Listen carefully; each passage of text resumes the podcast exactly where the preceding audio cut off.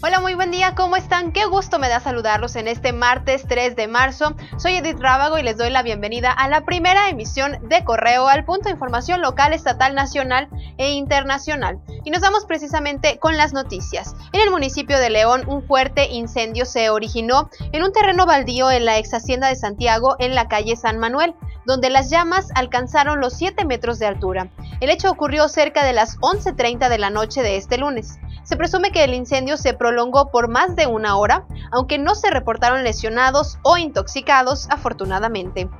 Un hombre de aproximadamente 30 años de edad fue ultimado a balazos en Irapuato. El homicidio ocurrió cerca de las 7.50 de la mañana en la comunidad La Calera, a unos metros de la carretera que conecta a Irapuato con Silao. La víctima quedó adentro de un pequeño cuarto hecho con madera y láminas. Hasta el momento se desconoce su identidad.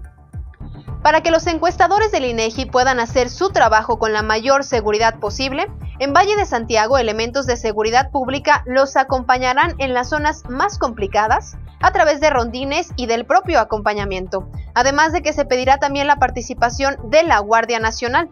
Lo anterior lo dio a conocer el alcalde Alejandro Alanís, después de recibir y responder la encuesta del INEGI. En 2019, las exportaciones del sector calzado sumaron 349 millones de dólares y ahora la propagación del coronavirus en Asia representa un área de oportunidad para la industria de Guanajuato. Así lo aseguró el gobernador Diego Sinué Rodríguez Vallejo durante la inauguración de la 82 edición de Zapica en León. En tanto, el presidente de la CISEG, Luis Gerardo González, estimó que esta feria del calzado atraerá a más de 3.000 visitantes. El presidente Andrés Manuel López Obrador compró el primer cachito para la rifa del valor comercial del avión presidencial. Aclaró que en caso de ser el ganador, los 20 millones serán destinados a becas. Durante la conferencia matutina se dio a conocer que a partir del 9 de marzo a las 9 de la mañana comenzará la venta en todo el país el mismo día del paro nacional, un día sin nosotras.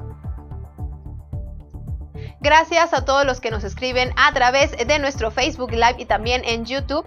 Los invito a que se mantengan conectados en Facebook, Twitter e Instagram. Nos encuentra como Periódico Correo. También eh, a que conozca nuestra página web periódicocorreo.com.mx. Yo lo espero aquí en unas horas más para compartirle las noticias.